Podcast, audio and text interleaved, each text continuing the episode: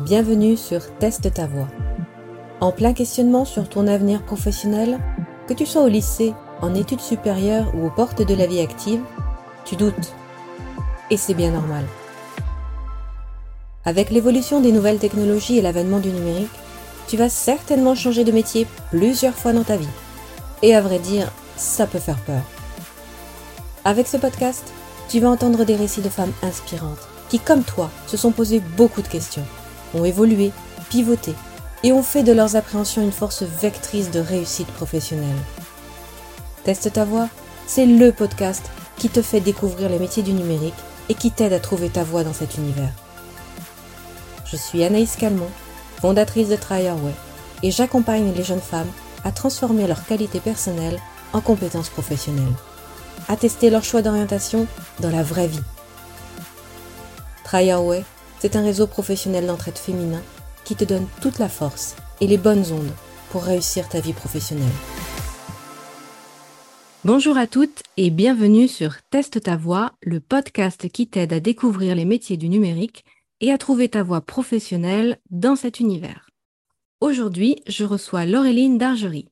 Véritable pygmalion, Laureline a projeté puis sculpté Hiro, l'école du storytelling où l'on apprend à manier les mots, l'image et la créativité pour parvenir à se raconter ou raconter l'histoire de sa marque avec impact et originalité. Entre des formations en podcast, du copywriting et du personal branding, Hero est aujourd'hui la référence dans le milieu du storytelling. Bonjour Laureline, ravie de te recevoir dans ce podcast. Bonjour, ravie d'être avec toi pour euh, ce super podcast.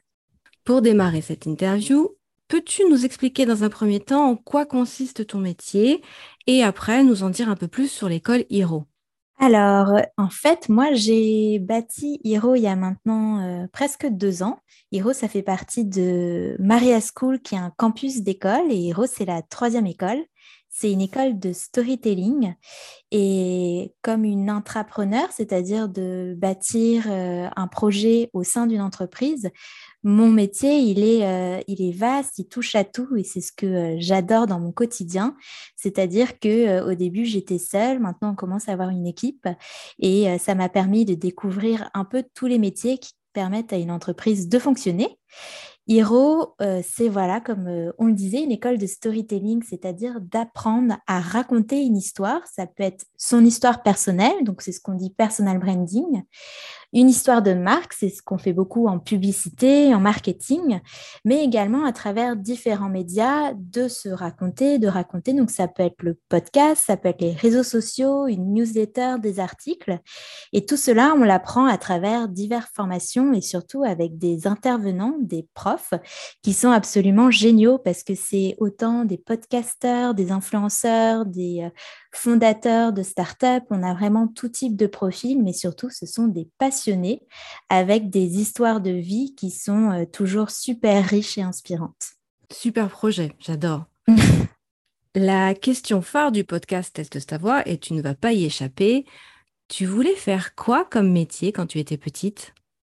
Alors j'aime beaucoup cette question parce que justement, moi, j'ai voulu faire presque tous les métiers et c'est ce qui me ressemble beaucoup. Je le comprends aujourd'hui. Quand j'étais petite, j'ai voulu être euh, médecin, j'ai voulu être exploratrice dans l'Amazonie, j'ai voulu être, euh, euh, voulu être astronaute. À un moment, ça m'a pas duré longtemps. J'ai voulu être prof de littérature. J'ai vraiment voulu faire tous les métiers.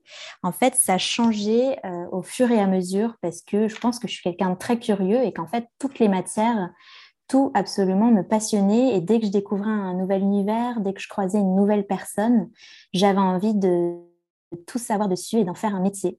Donc j'étais vraiment euh, une girouette, si on peut dire, mais moi je préfère dire que j'étais une grande curieuse et une passionnée. Et c'est pour ça que le milieu de l'intrapreneuriat me passionne et me correspond vraiment bien. Et si on creuse un petit peu plus, quelles étaient tes qualités personnelles à l'époque du lycée, on va dire, et qui aujourd'hui correspondraient à tes compétences professionnelles?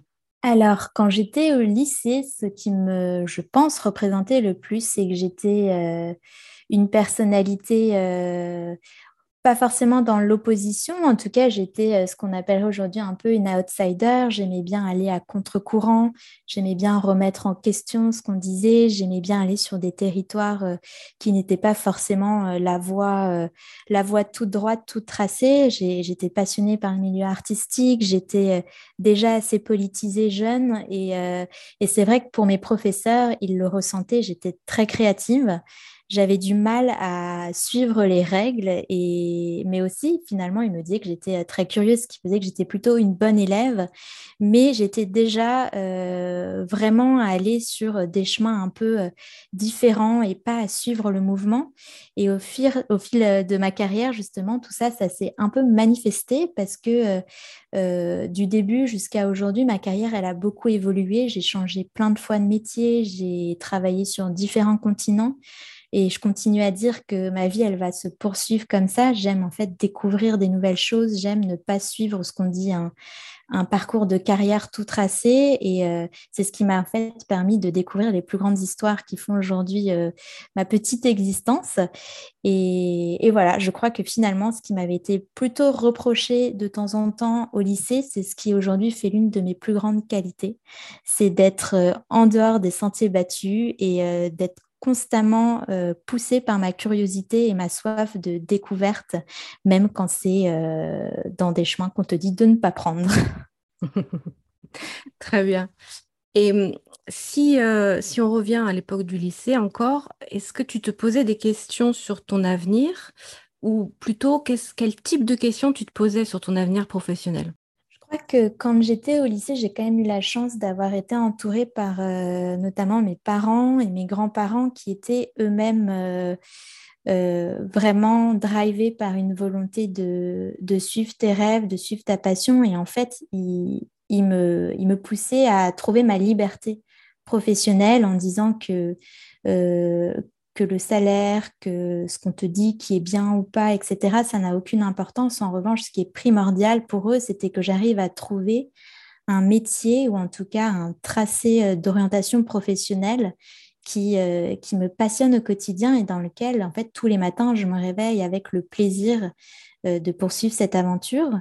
Donc finalement, j'ai été quand même dans une éducation qui m'a, c'est une grande chance, moi je trouve, qui m'a permis de d'écrire mon histoire professionnelle comme j'avais envie euh, de la raconter. Et, euh, et, donc finalement, je me posais la question professionnelle, mais je pense différemment de pas mal de personnes, c'est que je savais que je voulais suivre une voie de passion, mais on me disait que malheureusement, j'avais trop de passion. J'étais passionnée par beaucoup de sujets, mais même au lycée, ce qui fait qu'au moment de choisir euh, notamment le tracé euh, euh, L, ES, S ou même les autres sections, j'avais du mal parce qu'il y avait énormément de matière dans tous ces chemins qui me passionnaient. Je trouve ça d'ailleurs dommage qu'on soit, en tout cas à l'époque, on était vraiment obligée de choisir un chemin. Et, euh, et je ne savais pas en fait ce que je voulais faire. Je savais que ça allait être assez créatif. C'est là-dedans que j'étais douée, c'est là-dedans que je me développais. Mais j'hésitais entre éditrice, j'hésitais entre journaliste. Je me demandais si en fait ce métier qui allait me correspondre existait parce qu'à l'époque, il n'y avait pas encore cette ère digitale. Et finalement, c'était plutôt une bonne intuition parce que les métiers que j'ai réalisés n'existaient pas quand j'étais au lycée. Et, euh, c'est ce que j'ai trouvé tout naturellement en suivant, euh, en suivant mon chemin. Une vraie touche à tout. voilà, exactement. Et est-ce que tu te souviens de ton tout premier stage ou alors ton tout premier poste en entreprise? Et comment tu te sentais à l'époque et comment tu as vécu ton entrée dans la vie active? Alors en fait, il y en a deux parce que le premier peut sembler anodin, je le trouve pourtant euh, assez fondamental. C'est le stage qu'on fait en troisième. Donc c'est pas long, hein, c'est une semaine. Enfin, en tout cas, il me semble que c'était dix jours de mémoire. Et euh, bah, comme j'ai toujours envie de faire plein de métiers. Il se trouve qu'à l'époque, je voulais être vétérinaire en Amazonie. Du coup, euh, j'ai réussi à trouver un stage au zoo de Vincennes et j'ai rencontré, euh, je travaillais avec les soigneurs et les vétérinaires et je m'occupais euh, des éléphants.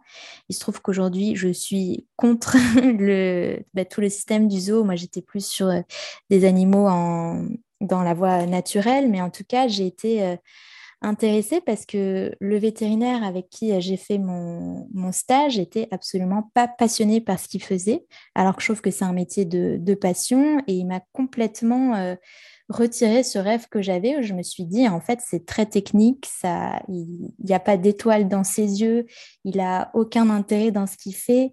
Et en fait, j'ai trouvé que voilà, c'était un modèle, mais que j'avais pas envie de faire ça. Et il se trouve que j'ai rencontré euh, à la cantine professionnelle un chercheur qui était euh, spécialisé en insectologie et sur euh, le climat et l'impact du climat sur les insectes. Et j'ai trouvé ça absolument génial.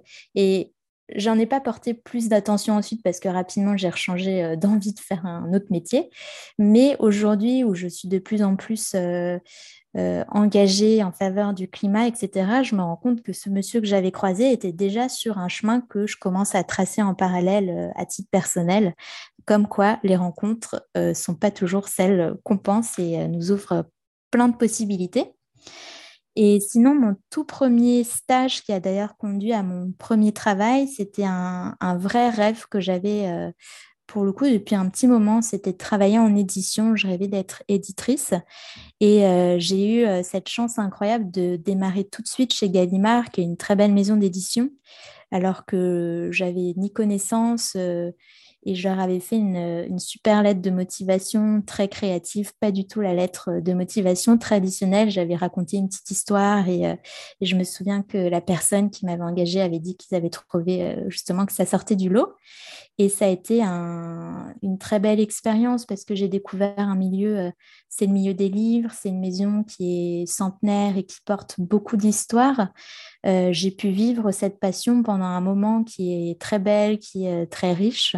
Et euh, bah, après, la suite de l'histoire, de toute façon, c'est que j'ai bifurqué, j'ai changé de continent, j'ai changé de métier et c'était passionnant. Et j'adore repenser à ce début de, de période avec nostalgie dans laquelle je ne me voyais pas faire ma vie mais qui m'a vraiment apporté beaucoup de valeur, euh, beaucoup de passion et, voilà, une forme, de, une forme de chaleur. Très chouette, très chouette. Comme quoi l'humain, c'est primordial. Exactement. Et je pense pour tout le monde. Qu'est-ce qui te motive au quotidien et qui te fait te lever le matin? Alors, à cette question, euh, souvent, je ne réponds pas à ce qu'on répond traditionnellement. Moi, ce qui me fait vraiment euh, lever le matin et, et qui me maintient, bah, c'est beaucoup l'amour. Alors c'est assez cliché et c'est pourtant quelque chose, je trouve qu'on en a de plus en plus besoin aujourd'hui, c'est l'amour euh, au sens large. Déjà, euh, d'avoir trouvé la personne avec qui je partage ma vie et, qui me rend foncièrement heureuse, c'est une chance pour moi et c'est aussi ce qui me permet euh, d'être aussi épanouie aussi dans mon travail, mais aussi l'amour plus général, mes passions. J'adore parce que dans mon travail, chaque journée est différente. Je rencontre beaucoup de gens, des gens qui sont dans des milieux de passion, des milieux euh, de créativité, qui me racontent des histoires. Et en fait, chaque matin, je me dis, je vais vivre encore une nouvelle aventure. C'est un peu l'image euh, d'un grand bateau et puis on reprend l'ancre et chaque matin, on repart euh, peut-être pour trouver une nouvelle île, pour peut-être pour se perdre au milieu de l'océan. Et, c'est vraiment cette inconnue que mes journées sont toujours différentes qui me porte. Et je pense que c'est une spécificité pour ma part d'avoir un métier qui ne soit pas tous les jours la même chose et du coup qui m'offre plein d'imaginaires possibles et de construction euh, d'un futur toujours plus créatif. C'est très beau, très poétique. Merci. Avec le recul, est-ce que tu as identifié des éléments ou des situations ou encore des personnes qui t'ont fait évoluer, qui t'ont fait prendre conscience de tes qualités et de tes compétences? Hmm. Eh bien, j'aime bien ce genre de questions parce que je trouve que dans le milieu professionnel, on oublie trop souvent de dire merci et de reconnaître quand on a croisé des, des managers ou des mentors qui ont changé nos vies. Euh, je parlais tout à l'heure de, de, ma famille parce que je reconnais que j'ai eu beaucoup de chance. C'est vrai que mes parents m'ont appris à être anticonventionnelle, à suivre ma passion, à suivre ce, que, ce qui me semble juste, même dans mon quotidien. Et c'est quelque chose qui me définit beaucoup et je, je les remercie parce que c'est une force de caractère qui m'a sauvé plusieurs fois la mise dans le milieu euh, professionnel. Mais au cours de mes années, je me suis rendu compte qu'il y a des personnes qui étaient soit mes managers, soit des, mentors qui ont vraiment euh, changé en quelque sorte ma vie. Ça a été euh, notamment Vincent, s'il écoute comme ça, il se reconnaîtra. Ça a été mon, un mentor de stage. Puis ensuite, j'avais travaillé euh, pour lui justement chez Gallimard. C'était un, un, éditeur qui a beaucoup compté pour moi parce qu'il a été voilà, c'était un, milieu où il y a beaucoup de monde, euh, qui n'est pas toujours facile, mais qui est plutôt bienveillant. Mais aux côtés de Vincent, je savais, je me suis tout de suite trouvée euh, bien accompagnée, inspirée. Il m'a beaucoup appris. C'était quelqu'un qui était dans le partage. C'est pas toujours que ça arrive, et surtout à l'écoute. Mais la personne qui, je pense, a le plus eu d'influence sur moi et qui, chaque jour, enfin très souvent, je parle d'elle, c'était ma manager au Canada au Québec, ils ont une vision euh, que je trouve très belle du milieu professionnel, du management. Et c'est quelqu'un qui a complètement déconstruit l'image que j'avais d'une manager, d'une directrice, qui était à la fois euh, extrêmement bienveillante, qui savait mettre les limites saines euh, qui sont nécessaires dans une entreprise et qui surtout a été un, un levier pour moi parce qu'elle se positionne beaucoup plus en mentor selon moi qu'en manager hiérarchique dans le sens où elle a su révéler de moi les, les plus grandes forces que j'avais dans le milieu professionnel avec une confiance euh, infaillible, même si euh, évidemment quand ça n'allait pas, elle le disait. Donc c'était aussi une forme de, justesse et, euh, et je en suis très reconnaissante de m'avoir montré cette, cette vision québécoise du travail. Et évidemment, après, dans mon quotidien, c'est quand même beaucoup de femmes qui m'ont inspirée que ce soit euh, dans mon travail chez Au Féminin, euh, des managers, ou même ici chez Maria, euh, la fondatrice Agnès, que j'avais rencontrée déjà chez, chez Au Féminin. Et voilà, ce sont des femmes inspirantes et qui sont des beaux rôles modèles parce que je pense que toute notre vie, on apprend, on s'inspire et on inspire. Et donc, c'est bien d'avoir ce, ce schéma de miroir qui permet de créer une forme de, bah voilà, de, de, lien social fort et qui permet de devenir la meilleure façon, le meilleur, euh, meilleur portrait de soi-même. Entièrement d'accord. et à contrario, as-tu été témoin ou vécu des situations sexistes ou des remarques désobligeantes? Et qu'as-tu ressenti? Alors, c'est intéressant parce qu'on en parlait il n'y a pas longtemps. J'ai été euh, victime effectivement de, sexisme, beaucoup en entretien. Sauf qu'à l'époque, c'est quand je démarrais dans ma carrière, euh, on est tellement, alors c'est ma vision, hein, on est en France quand même beaucoup dans un milieu patriarcal, dans le milieu professionnel, qu'il y a beaucoup de codes qu'on a, euh, intégrés et on ne se rend pas forcément compte qu'en fait, c'est pas normal. Et en passant des entretiens, j'ai eu effectivement des situations qui étaient complètement anormales, euh, dont une notamment pour euh, une petite maison d'édition, euh, où après deux entretiens, on a proposé un troisième, et en fait, c'était un, bah, c'était un verre, hein, c'était une date avec le directeur, dont je ne citerai pas le nom de cette maison d'édition, et en fait, j'ai commencé à comprendre que le milieu professionnel n'était pas toujours juste, surtout pour des femmes. Euh, il se trouve que j'étais bien entourée, que j'ai pu bien réagir dans le sens où j'ai su mettre tout de suite des limites, que j'ai compris qu'il fallait se renforcer et euh, que ça risquait de se reproduire. Et du coup, ça m'a quand même donné une forme de force où euh, aujourd'hui, je sais vraiment discerner des, relations professionnelles qui sont euh, pas saines, des remarques sexistes et ne pas me laisser faire. J'essaie de plus en plus de l'enseigner aux plus jeunes qui vont démarrer dans, dans la vie professionnelle parce que c'est très important qu'elles soient au courant. Et c'est aussi pour ça qu'au sein de Hero, j'ai lancé euh, Lauder, qui est une formation pour les femmes euh, dans le milieu professionnel pour les aider à s'affirmer dans le milieu professionnel, à savoir quelle arme utiliser dans tout ce qui est notamment négociation salariale, parce qu'on a un vrai problème à ce niveau-là d'inégalité de genre, à s'affirmer quand on leur coupe la parole, à prendre un poste et se sentir légitime quand elles le sont sur ce poste. Et je crois qu'à travers cette formation, je suis un peu en train de prendre, c'est pas une revanche, mais en tout cas d'apporter une forme de justice à ma petite échelle dans, dans ce monde qui, certes, évolue, mais qui est encore très loin d'être parfait. C'est un combat de chaque jour. Oui, qui est nécessaire. Et hum, est-ce que tu as un rôle modèle féminin qui t'inspire aujourd'hui ou une sorte de référence pour toi?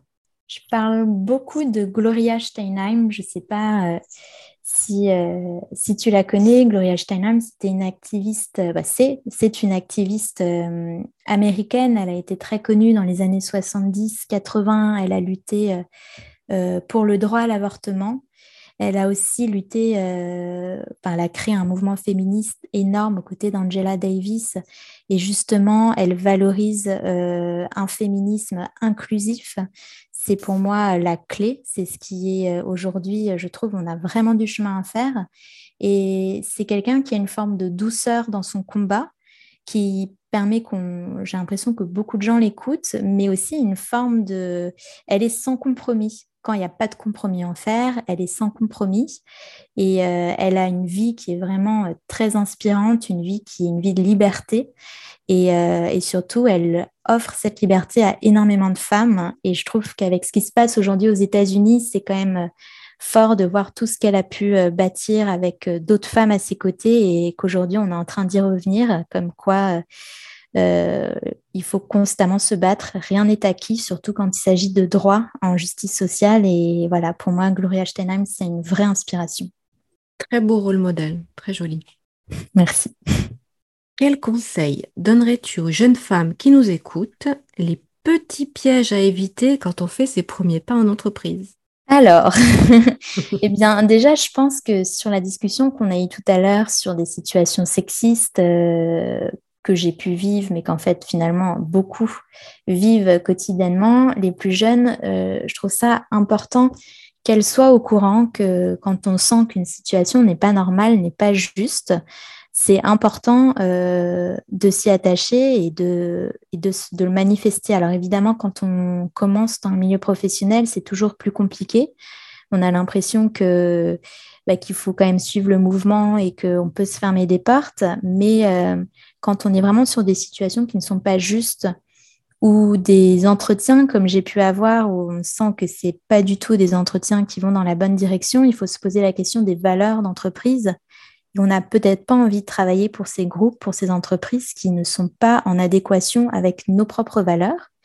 Je pense surtout que dans le milieu digital, on a beaucoup, beaucoup d'opportunités qui s'ouvrent absolument partout et il va exister une entreprise, un groupe, une start-up qui correspondra à ses propres valeurs et dans laquelle on se retrouvera.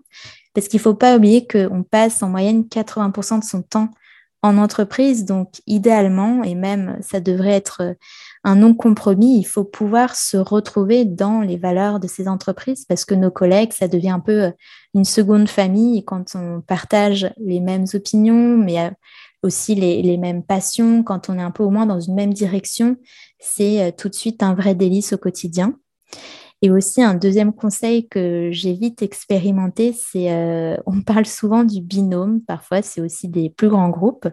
Rapidement, essayer de se créer une, relation euh, avec, ça peut être au, au démarrage stagiaire ou une autre personne avec qui on travaille. Moi, j'ai toujours eu des binômes très forts et c'est rassurant, ça permet surtout de dialoguer, de comprendre qu'est-ce qui est bien, comment on peut évoluer, quand ça va pas. Et en fait, ces binômes, pour moi, ça a été des vrais moteurs. C'est des personnes avec qui je suis encore très proche. Et c'est rassurant quand on démarre de savoir qu'on a une deuxième personne qui a un autre regard sur le monde et qui va pouvoir aussi euh, un peu nous aiguiller dans, dans tout ce chemin euh, professionnel qui peut euh, donner l'impression de jungle quand on démarre. Et je pense que mon troisième conseil, ça serait le réseau. Je trouve que le réseau, c'est vraiment important. Moi, en tout cas, c'est ce qui m'a euh, porté et qui me porte de plus en plus. En réseau, euh, je parle vraiment de connexions qu'on fait dans les milieux professionnels ou autour, des connexions qui sont fortes. Ça peut devenir d'ailleurs des amitiés très belles. Et c'est ce réseau qui doit être inintéressant on, connecte avec des gens pas par intérêt, mais parce qu'il y a une réelle connexion de passion. Petit à petit, ce réseau, il va permettre d'aller vraiment dans des endroits où on n'aurait pas pensé aller. Ça va nous porter, ça va nous s'entraide, et je trouve que c'est une des choses les plus belles dans le milieu professionnel, c'est euh, cet inter-réseau humain qu'on crée au fil du temps et donc de garder contact. C'est vraiment du travail, mais euh, avec des personnes qui nous inspirent et qu'on trouve euh, bah, super chouette et avec qui on a envie de rester en, relation pour euh, la suite de sa carrière. Parfait. Et ma dernière question pour ce podcast. Aujourd'hui, que dirais-tu à une jeune fille qui souhaite travailler dans l'univers du numérique? Eh bien, je lui dirais que dans le milieu du numérique, elle a peut-être d'ores et déjà euh, une idée de ce qu'elle veut faire, mais que probablement, dix ans plus tard, le poste qu'elle aura n'existe pas aujourd'hui. Et ça, je trouve que c'est assez génial parce que ça montre qu'en fait, on est dans un système qui se réinvente constamment, donc qui est ultra créatif, qui permet d'apprendre au quotidien, d'apprendre à apprendre. Donc, euh, ne pas se faire une idée complètement arrêtée de ce qu'on souhaite faire, parce qu'en fait, c'est un milieu qui est vraiment un milieu de métamorphose. Par exemple, euh, moi, quand j'ai commencé euh, mes études et à rentrer dans le milieu professionnel, je ne savais pas que quatre ans plus tard, j'allais être au Canada comme agente d'artistes et de youtubeurs, pour la simple et bonne raison que les youtubeurs, ça n'existait pas au moment où je rentrais dans le milieu professionnel et qu'aujourd'hui, euh, c'est devenu une industrie qui est absolument énorme. Et, euh, moi, ce métier d'agent d'artiste et d'influenceur, notamment youtubeur, ça a été vraiment euh, un énorme tremplin, mais surtout une passion que j'aurais pas pu inventer précédemment, tout simplement parce qu'elle n'existait pas. Donc voilà, je lui dirais vraiment, ça va être une expérience de réinvention quotidienne. Il faut toujours rester curieux il faut savoir que il y a beaucoup d'informations autour du digital et il faut savoir l'absorber, il faut être passionné, curieuse et surtout euh, bah, ne pas hésiter à tester plein de nouvelles choses parce que euh, tout se réinvente et elles ne savent pas du tout la direction qu'elles vont prendre. Mais en tout cas, il faut qu'elles suivent leur passion, leur curiosité et surtout qu'elles prennent du plaisir au travail. Open your mind. Voilà. Merci beaucoup pour cette interview. Merci pour ton témoignage et ton retour d'expérience. J'espère qu'on aura réussi à susciter des vocations car oui, on manque cruellement de femmes dans le numérique. Et mon but, c'est que toutes les prochaines générations de femmes s'emparent du numérique et se fassent une place dans cet univers. Merci beaucoup Laureline. Merci beaucoup, à très bientôt. Au revoir.